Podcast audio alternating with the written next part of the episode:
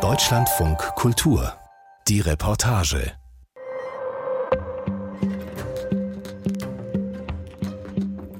»286 Millionen Migrantinnen und Migranten gibt es schätzungsweise derzeit auf der Welt. Sie verlassen ihre Heimat aus unterschiedlichen Gründen. Flucht vor politischer Verfolgung, Studium, ein Jobangebot. Aber sie haben etwas gemeinsam. Die allermeisten von ihnen schicken Geld nach Hause, um die Eltern, die Geschwister oder andere Familienmitglieder zu unterstützen. Oft sind das ganz kleine Beträge, manchmal unter 100 Euro im Monat, aber diese Beträge summieren sich zu einer stattlichen Summe, die wiederum eine wichtige Rolle für die globale Entwicklung spielt. Aus Deutschland fließt Geld in alle Richtungen. Die Wege, die die Überweisungen nehmen, sind aber oft voller Hürden, gerade wenn das Geld dorthin gehen soll, wo es am dringendsten gebraucht wird, in Krisengebiete wie Syrien zum Beispiel. Serafin Dinges über die Last und das Glück, Geld in die Heimat schicken zu können. Yeah. Hi. I'm Seraphin. So nice to meet you. Thank you for making the time. Moro ist Anfang 30, gepflegter Bart, freundliches Gesicht.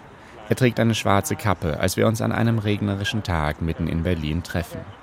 Er muss gleich weiter, für morgen noch eine Präsentation vorbereiten, Teil seiner Ausbildung zum Konditor. Gerade eben war er noch bei einem Verein, bei dem er sich engagiert, als eine WhatsApp-Nachricht eintrifft. So, uh, just before I met you, like a few minutes, uh, my mother sent me a message. Die Nachricht kommt von seiner Mutter aus dem Nordosten Syriens. I say that my sister-in-law will have a surgery in 20th of this month. Like Moros Schwägerin muss bald operiert werden, sagt die Mutter. Die Familie hat aber kein Geld. Moro ist vor sieben Jahren aus Syrien nach Deutschland gekommen. Er musste fliehen, als der IS das Gebiet um seine Heimat einnahm. Erst in die Türkei, dann eine Zeit lang in die Wälder Frankreichs, dann nach Deutschland. I wanted to come to Europe so I can do what I'm doing now, provide my family. Um seine eigene Haut zu retten und um seine Familie in Syrien zu unterstützen. Die hat früher von der Landwirtschaft gelebt, aber seit in Syrien Krieg herrscht, können die Bauern ihre Felder nicht mehr bestellen. Moro schickt also regelmäßig Geld an seine Familie. Die steht an erster Stelle. The money I get now as uh, Asobi, it's less than 600. Von den 600 Euro, die er als Azubi im Monat bekommt, schickt er rund 200 zu seiner Familie nach Hause. Moro vermisst Syrien. Um seinen Hals trägt er die syrische Unabhängigkeitsflagge. Drei rote Sterne auf dem grün-weiß-schwarzen Hintergrund. An seinem Handgelenk ein Armband in denselben Farben. Of course, anyone miss home. Like I'm over 30 and till 25 I lived there. Seit sieben Jahren war Moro nicht mehr zu Hause. Als Bauer, so Moro, ist man besonders eng mit dem eigenen Land verbunden. Das ist meine Seele, sagt er. Er wünscht sich nichts mehr, als zurückzukehren, wenn das Assad-Regime endlich weg ist. Die Rücküberweisungen sind für ihn ein Weg, mit seiner Heimat verbunden zu bleiben. Allerdings lastet auch erheblicher Druck auf ihm. Bei der Operation, für die seine Familie ihn diesmal um Geld bittet, handelt es sich um einen Kaiserschnitt. Seine Schwägerin erwartet ein weiteres Kind. So my brother expect uh, another child. This is another uh, difficulties in this situation, but yeah, I hope uh, the new baby will come fine. Mm, I'm excited about him or her, I don't know. So let's see till 20th. So on the 20th, they're going to have the baby. Yeah, on the 20th they gonna have the baby and I have to pay uh, to send money before the 20th. Am 20. soll das Baby per Kaiserschnitt zur Welt gebracht werden. Bis dahin muss das Geld in Syrien sein. Innerhalb der nächsten zwei bis drei Tage muss er es schicken. Äh, oh, was, was ich meine, ist schwierig, ja? also mein Name ist Basilisa Dengen. Äh, man nennt mich Basil. Basil kommt aus einer kleinen Stadt auf der Insel Sulawesi im Osten von Indonesien. Auch sie schickt regelmäßig Geld in die Heimat. Ich bin eigentlich Mutter von einem zweijährigen Kind. Ich arbeite am Institut für Auslandsbeziehungen äh, bei so einem Förderprogramm. Genau. Es ist einer dieser letzten kostbaren Sommertage, als wir ihren zweijährigen Sohn Elias von der Kindertagesstätte in Berlin-Neukölln abholen.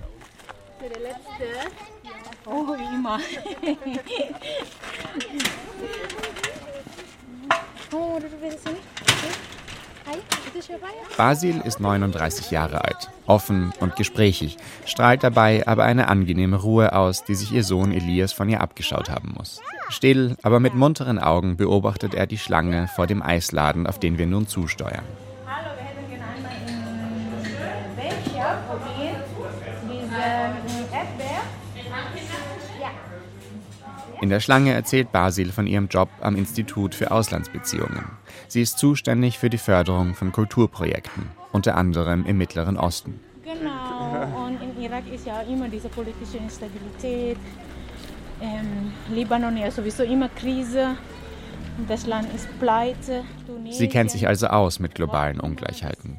137 Länder zählt die Weltbank auf ihrer Liste der Staaten mit niedrigem oder mittlerem Einkommen. Ein Großteil der knapp 200 Länder auf der Erde also, in denen es oft kein nennenswertes Sozialsystem gibt. Dorthin, darunter auch viele aktuelle Krisengebiete, gehen die sogenannten Remittances, die Rücküberweisungen. So auch nach Indonesien, wo dreieinhalb Prozent der Bevölkerung, fast 10 Millionen Menschen, unter der absoluten Armutsgrenze von 2,15 Dollar am Tag leben. Eine ordentliche gesundheitliche Versorgung gibt es hier nur für jene, die es sich leisten können. Im Zweifel mit Hilfe der Familie, die Geld aus dem Ausland schickt. Genau, also die, dieses Gesundheitssystem in Indonesien ist sehr, sehr, sehr teuer. Während ihr Sohn mit einem kleinen Auto spielt, erzählt Basil am Rande des Sandkastens von der Situation ihrer Familie.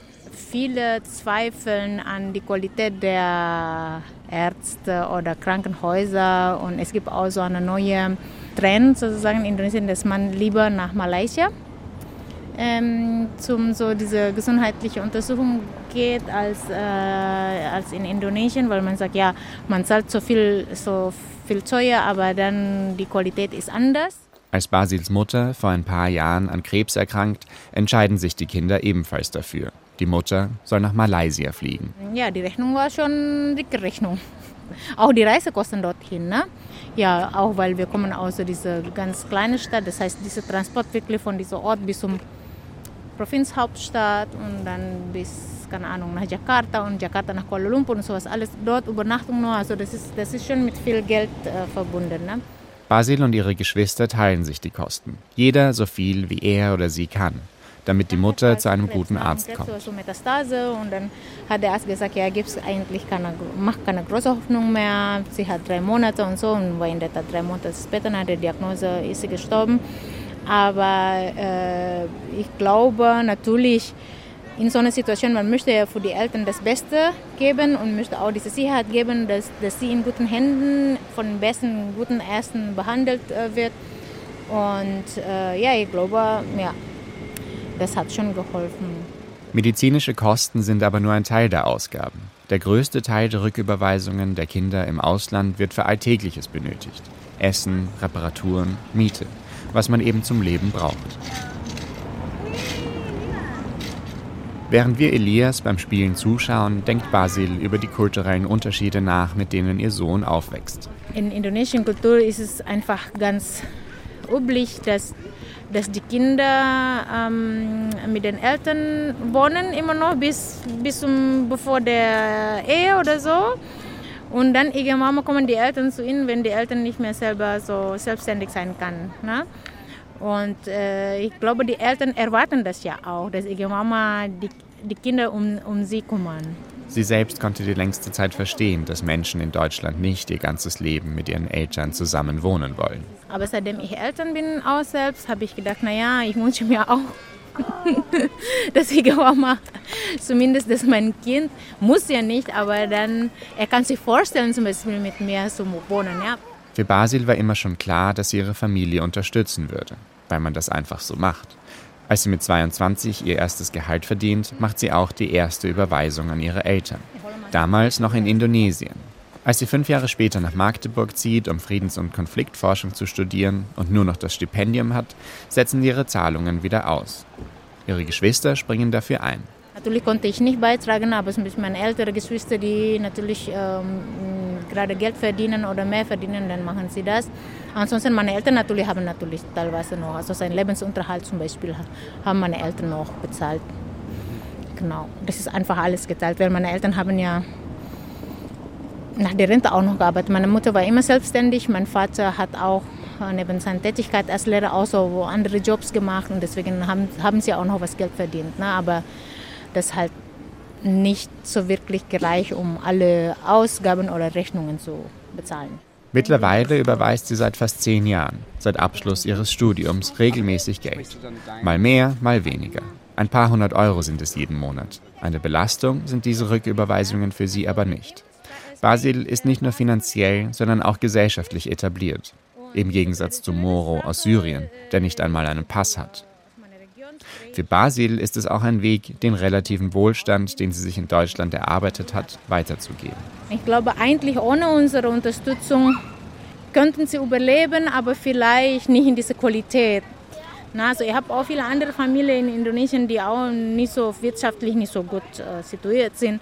Die haben Schwierigkeiten, zum Beispiel äh, Uni-Gebühren für ihre Kinder zu bezahlen, sowas alles. Aber ohne unsere Unterstützung können sie trotzdem weiterleben. Also es ist nicht das Ende der Welt für sie, aber halt ihre Kinder äh, verlieren die Chance, bessere Bildung zu bekommen und sowas alles. Ne? Genau. Ich fange auch an, zum Beispiel andere Verwandte von mir so ein bisschen Schulgebühren, Unigebühren zu bezahlen und sowas alles, weil ich finde, Bildung ist wichtig und äh, möchte ich auch gerne die Familie von mir sowas ermöglichen. Seit einiger Zeit zahlt sie deshalb regelmäßig die Schulgebühren ihrer etwas entfernteren Verwandten und erweitert so den Kreis derer, die von ihrer Familie in der Diaspora profitieren.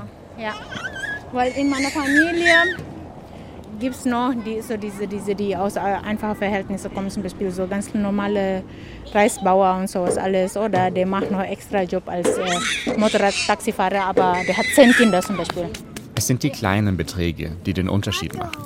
So wie Basil oder Moro gibt es Millionen Migrantinnen und Migranten, die die Familie zu Hause unterstützen und ihnen ermöglichen, sich selbst etwas aufzubauen, eine Ausbildung zu machen oder wenigstens in Würde zu leben.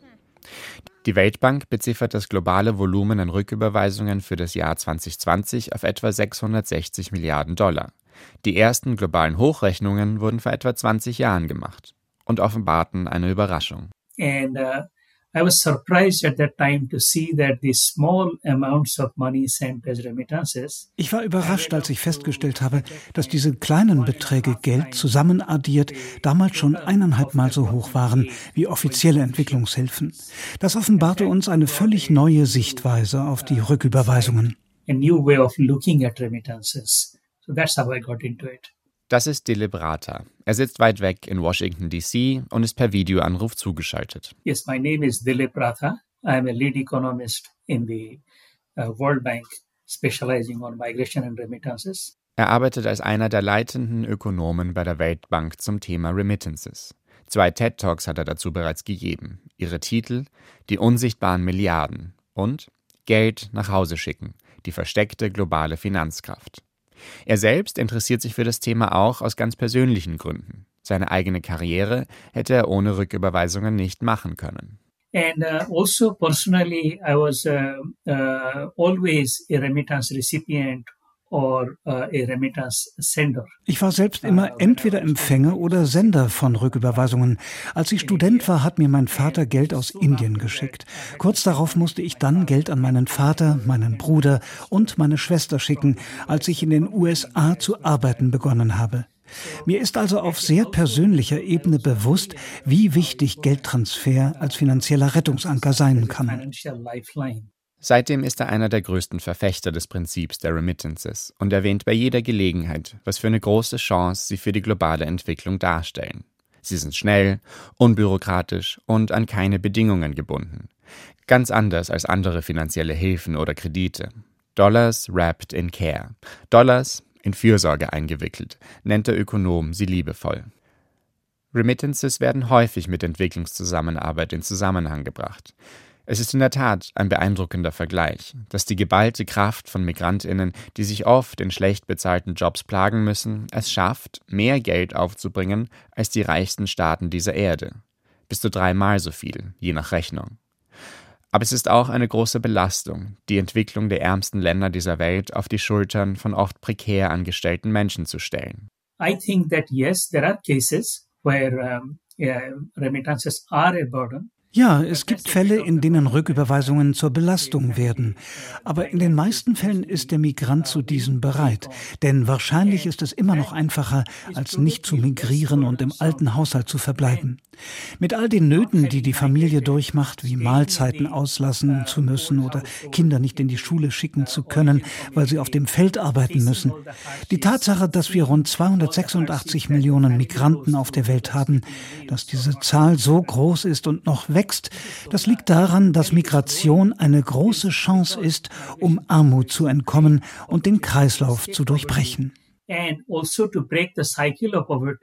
Remittances haben ihren Platz neben der Entwicklungszusammenarbeit, können sie aber niemals ersetzen. You know, building that road, building that bridge, fighting the climate change, diese Straße zu bauen oder jene Brücke, dafür brauchen wir öffentliches Geld. Aber dann gibt es auch die Bedürfnisse der Familien und die sind privat und können sehr gut aus privaten Quellen erfüllt werden. In das System der Remittances, und das ist für den Ökonomen Delibrata das Wichtigste, sollte sich die Politik nicht einmischen. Denn es funktioniert bereits hervorragend. Verbesserungspotenzial gibt es einzig beim Geldfluss, also bei den Überweisungen selbst. Bürokratische Hürden, hohe Gebühren, mangelnde Sicherheit. Die großen Finanzdienstleister schneiden bei denjenigen, die regelmäßig Geld schicken, schlecht ab.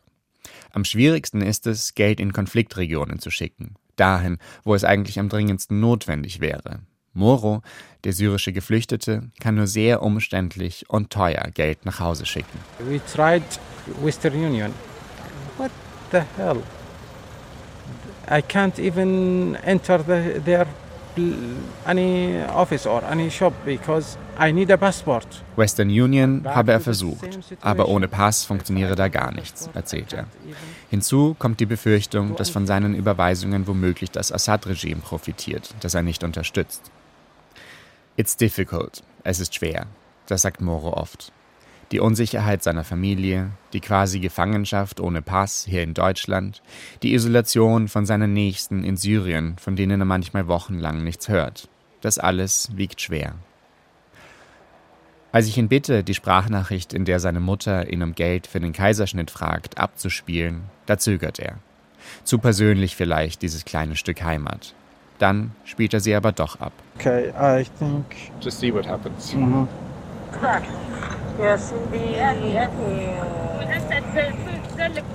Nachdem die Mutter ihm die Details der nötigen Operation erklärt und den Termin genannt hat, sagt sie, wir haben niemanden anderen, den wir fragen können.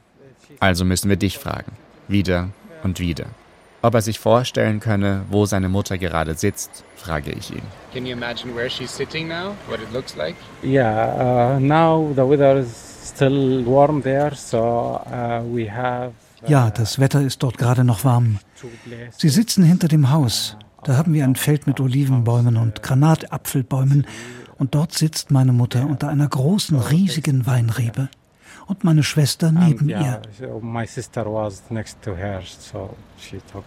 Er lächelt, wenn er von seinem Zuhause spricht. Es bereitet ihm aber auch Sorge, denn er ist jetzt in Bedrängnis. Das Geld für den Kaiserschnitt wird schnell gebraucht und Dienste wie Western Union fallen aus. Die Zeit rennt.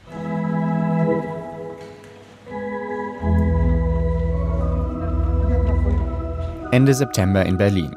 Die hiesige Kirchengemeinde der United Brethren von Sierra Leone hat sich an diesem Samstag in der Magdalenenkirche in Neukölln eingefunden, um ihr 25-jähriges Jubiläum zu feiern.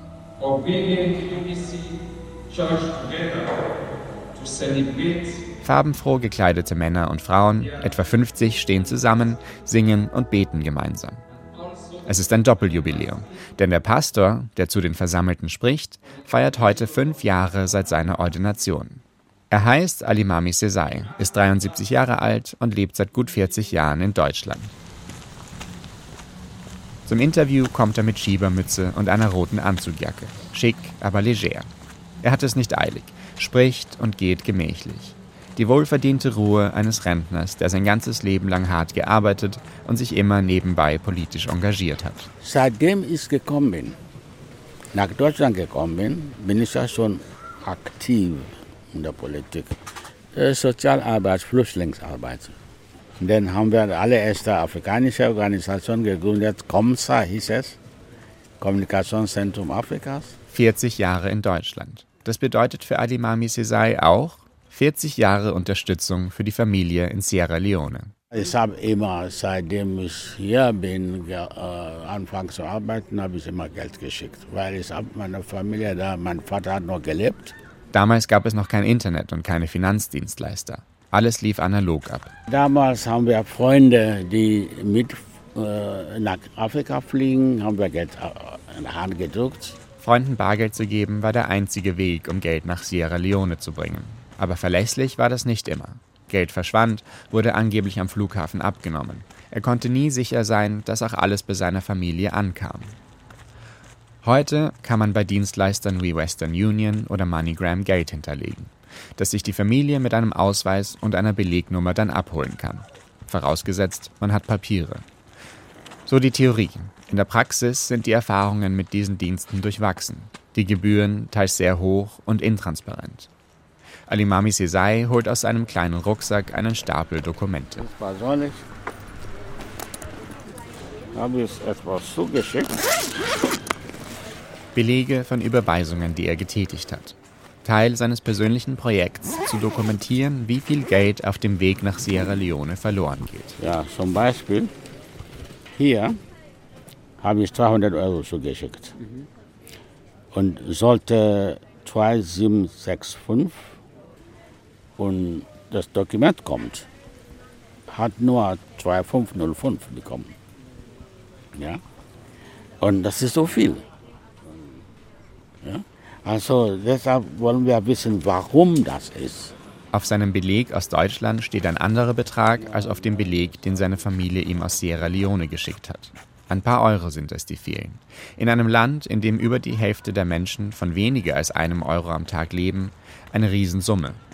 Hinzu kommen in Deutschland noch die Gebühren für die Überweisung. Etwa 5% sind es. Will man 100 Euro verschicken, zahlt man 4,8 Euro an Gebühren. Die Möglichkeiten, Geld zu verschicken, sind auch global ungleich verteilt. Meistens sind es gerade die ärmsten Länder, in denen die Gebühren am höchsten sind. Basilisa Dengen, die in Indonesien ihre weit verzweigte Familie unterstützt und hier einen festen Job hat, nutzt mittlerweile die App Wise. Das ist diese Wise, genau, das ist einfach diese Online-Überweisung. Und ähm, kenapa? Kenapa? Huh? Genau, das ist über diese Wise und das ist relativ äh, günstig und schnell. Also ich überweise heute, kann schon morgen oder spätestens übermorgen das Geld ankommen. Ne? Diese bequeme, unkomplizierte Verfügbarkeit von Geld aus dem Ausland kann aber auch negative Auswirkungen auf die heimische Wirtschaft haben. Beispiel von, von der Region, wo ich herkomme. Viele Leute sind so abhängig von Geld von außen, dass diese Region, also es gibt für diese Leute in dieser Region keine großen Herausforderungen mehr, etwas selber etwas zu produzieren oder so. Ne? Also das schwächt auch die Wirtschaft am Ende. Ne? Also das Geld, die, die in diese Region kommt, kommt nicht so aus irgendeiner äh, wirtschaftlichen Aktivität, sondern so von außen. Genau, das fordert nicht so wirklich die lokale Wirtschaft. Moro, der sein Geld nach Syrien überweist und keinen Pass besitzt, steht vor ganz anderen Problemen. Auf der Suche nach Geld und nach Möglichkeiten, den Kaiserschnitt der Schwägerin rechtzeitig bezahlen zu können, stößt Moro immer wieder an genau die Grenzen, die der Sozialwissenschaftler Benjamin Schraven in einer Studie zu Remittances der syrischen Diaspora in Deutschland beschreibt. Und ähm, bei Syrien ist halt auch eine, eine besondere Schwierigkeit, dass aufgrund auch der finanziellen Sanktionen gegen das Assad-Regime die Möglichkeiten, über formelle Wege Geld zu schicken, sehr, sehr, sehr begrenzt sind. Also sehr viel Geld, was geschickt wird, wird dann eben über die informellen Kanäle geschickt. Der Anteil der, der Syrerinnen und Syrer in Deutschland, die Geld regelmäßig schicken, davon müssen wir ausgehen. Es gibt keine offiziellen Zahlen, ist auch sehr, sehr hoch. Aus Mangel an legalen Alternativen sehen sich die Geflüchteten gezwungen, informelle und teilweise kriminalisierte Kanäle zu nutzen. Auch Moro muss darauf zurückgreifen. Nach unserem Treffen wird er jemandem auf WhatsApp schreiben, der das Geld für den Kaiserschnitt in die Türkei schicken kann. Von dort wird es über intransparente Wege nach Syrien weitergeschickt. Er kann nur hoffen, dass es ankommt. Informelle Kanäle sind ähm, nennen wir es einfach mal Mittelsmänner, Mittelsleute-Systeme. Das heißt, ich gebe hier in Deutschland irgendwem das Geld einer Person B und die Person B ist wie auch immer verbandelt, vernetzt mit einer Person C in Syrien und diese Person C bezahlt das dann letztendlich den äh, designierten Empfängerinnen und Empfängern in Syrien dann aus.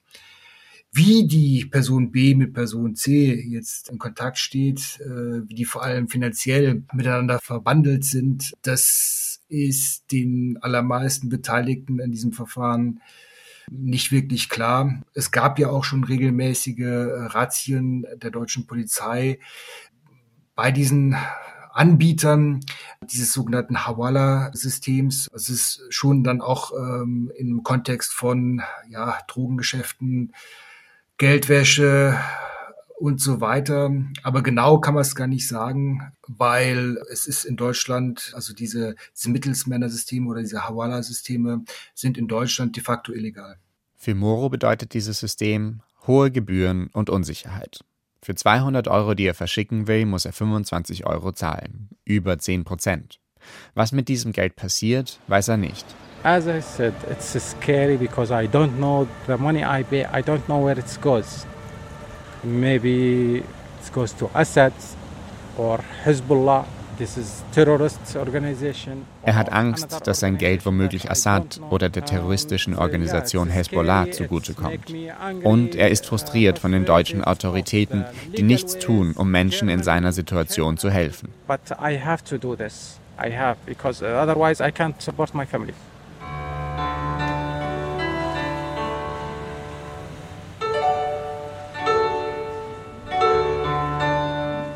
Der 73-jährige Pastor Alimami aus Sierra Leone ist in seiner Gemeinde eine absolute Respektsperson. Als ein Elder wird er bezeichnet, ein Ältester. Er bekommt am Jubiläumstag Glückwünsche und Danksagungen von allen Seiten. Akinola Famso, der heutige Vorstand des Afrikarats, lobt ihn und seine Verbundenheit zu Sierra Leone und Afrika.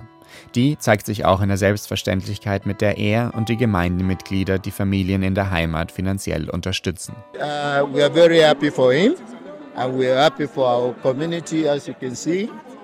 He's been an active es brauche Menschen wie Alimami. Sie sind wichtig für das Selbstverständnis der afrikanischen Gemeinden in Deutschland. Sie stärken die Diaspora und damit auch die Angehörigen der Diaspora in ihrer Heimat. Nach unserem Treffen erkundige ich mich bei Moro, wie die Operation verlaufen ist.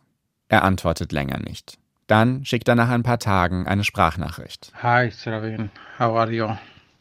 I'm sorry I didn't answer your last two messages. Er hat es geschafft, das Geld rechtzeitig zu schicken. Knapp 200 Euro waren es. Today I just arrived home, like half an hour ago from work. So yeah, Uh, anyway, uh, the operation went well, alhamdulillah. Der Kaiserschnitt war erfolgreich. Das Baby ist auf der Welt. Aber sein neugeborener Neffe musste für einige Tage im Krankenhaus bleiben. Neue, unvorhergesehene Kosten und damit neue Belastungen für Moro. Aber nun, fürs Erste, ist alles in Ordnung. It's, it's all good. Everything. Und wann er seinen neugeborenen Neffen zum ersten Mal in den Arm nehmen können wird, das weiß er nicht. Serafin Dinges hat Moro und andere begleitet, um mehr über sogenannte Remittances, Rücküberweisungen aus dem Ausland zu erfahren. In der nächsten Folge unseres Podcasts geht es um ein Trauma, das die Stadt Bremen erlebt hat. Der Tod von Kevin, einem Kind drogenabhängiger Eltern vor nunmehr 16 Jahren. Was hat die Stadt daraus gelernt und was hat sich verändert? Ich bin Ellen Hering. Schön, dass Sie dabei waren. Tschüss und bis zum nächsten Mal.